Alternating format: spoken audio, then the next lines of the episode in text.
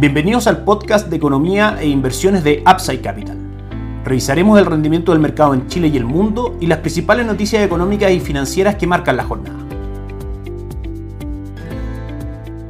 Muy buenos días, ¿cómo están ustedes? Lunes 18 de abril de 2022, soy Ramiro Galeano, fundador de Upside Capital les doy la bienvenida a otra edición más de mercados en Upside Capital. El día de hoy en Chile son tres las noticias que se toman la agenda y la atención de los principales agentes del mercado. El primero tiene que ver con el quinto retiro de los fondos de pensiones, que en realidad sería el cuarto efectivo. La agenda del Congreso está tomada por las iniciativas parlamentarias y de gobierno que se votan hoy en la Cámara. Hay a grandes rasgos dos alternativas corriendo. La primera es un rescate de los fondos de pensiones como los conocemos, como fueron los tres anteriores, para uso en cualquier materia de esos capitales por parte de los cotizantes. Y el segundo es un uso más acotado de esa mm, cantidad de dinero. El primero es una iniciativa parlamentaria, la segunda es una iniciativa de gobierno. Y hoy día se va a comenzar a definir un poco lo que ocurra en eso. Desde nuestro punto de vista lo analizamos, por supuesto, en el impacto que esto puede causar en el mercado. En primera instancia sabemos que en general es una mala política hacer este tipo de acciones de rescatar plata de los fondos de pensiones. Eso a grandes rasgos siempre va a ser malo, sean los detalles que sean.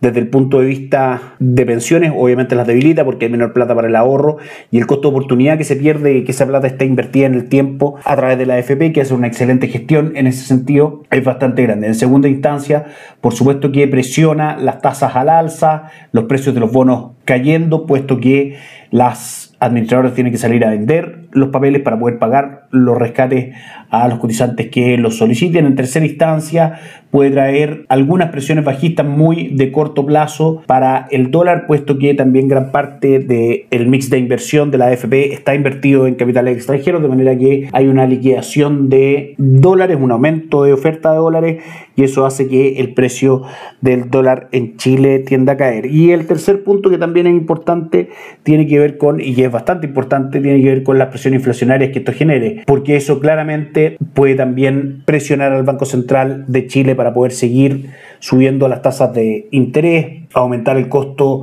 del dinero y perjudicar lo que es un correcto funcionamiento de la actividad económica y lo que es peor, perjudicar gravemente los fundamentos macroeconómicos de Chile en el largo plazo. Y eso por supuesto que sería negativo para los activos locales. En general, en el largo plazo este tipo de cosas debilitan la economía local y hace que el peso pierda valor frente al dólar, es decir, que sube el dólar y que hayan pérdidas fuertes en los fondos mutuos de renta fija, como lo vimos durante el año 2020 y 2021. La segunda noticia importante tiene que ver con la encuesta de operadores financieros hecha por el Banco Central que estiman un alza de 100 puntos base en la tasa en mayo y otros 50 puntos base en junio. En general la perspectiva sigue siendo alcista para la tasa política monetaria, bajista para las perspectivas de crecimiento en Chile durante sobre todo este año 2022 y el próximo 2023 y por supuesto alcista para la inflación que ya recordemos se ubica en un 8.4% a 8.5 debe llegar la tasa política monetaria durante junio según esta encuesta. En un contexto donde recordemos que la inflación de marzo fue del 1.9% que ubicó a la inflación anual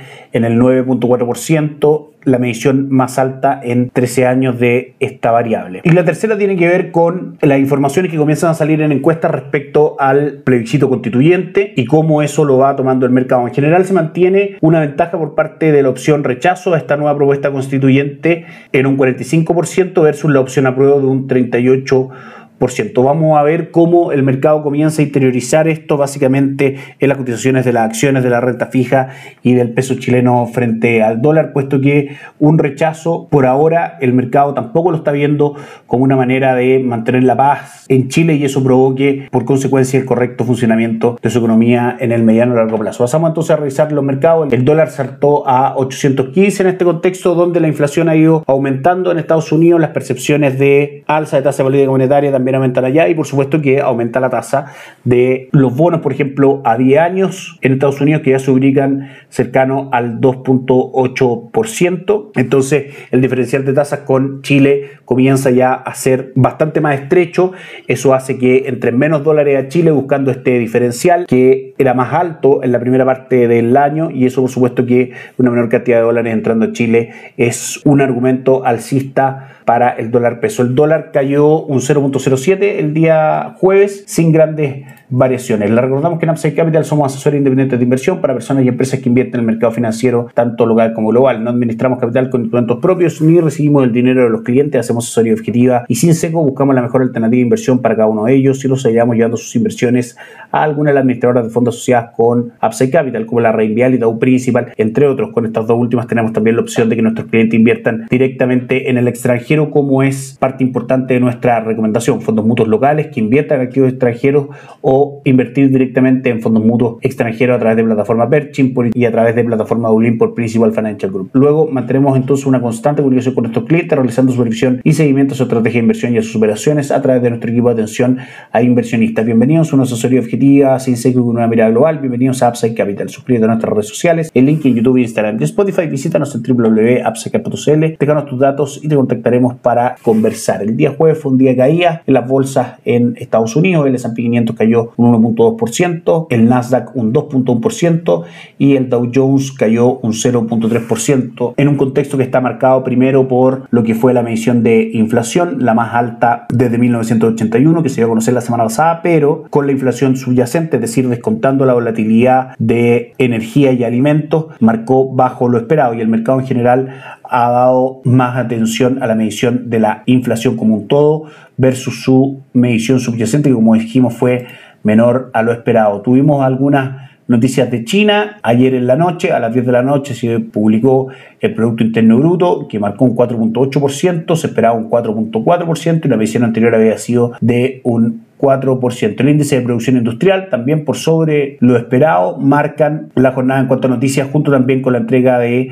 resultados de Banco of America, que superó las expectativas del mercado en cuanto a beneficio por acción y a ingresos. Esta noticia de China en general se puede ver de una manera positiva porque habla de que la economía china tiene un mayor dinamismo, podría mandar más cobre, en ese caso también nos beneficia bastante a nosotros, pero la parte negativa también es que por supuesto una mayor actividad económica marca también presiones inflacionarias mayores y eso podría estar perjudicando el comportamiento de los mercados el día de hoy, un día donde Europa está cerrado por festividad de Semana Santa y también hay algunas bolsas de Asia sin cotizar, de manera que el volumen operado hoy día en el mundo probablemente sea bastante bajo. Y en cuanto a la guerra con Rusia y Ucrania, solamente hay declaraciones de Rusia en que aseguran que continuarán la campaña en Ucrania y que esta va según lo planificado. En todo ese contexto vamos a revisar cómo reacciona el mercado el día de hoy, un 0.31% cayendo el IPSA local, destaca Sukimich subiendo un 1%, Vapores subiendo un 1.84%, pero cayendo CAP un 1.07%, Falabella un 1.25%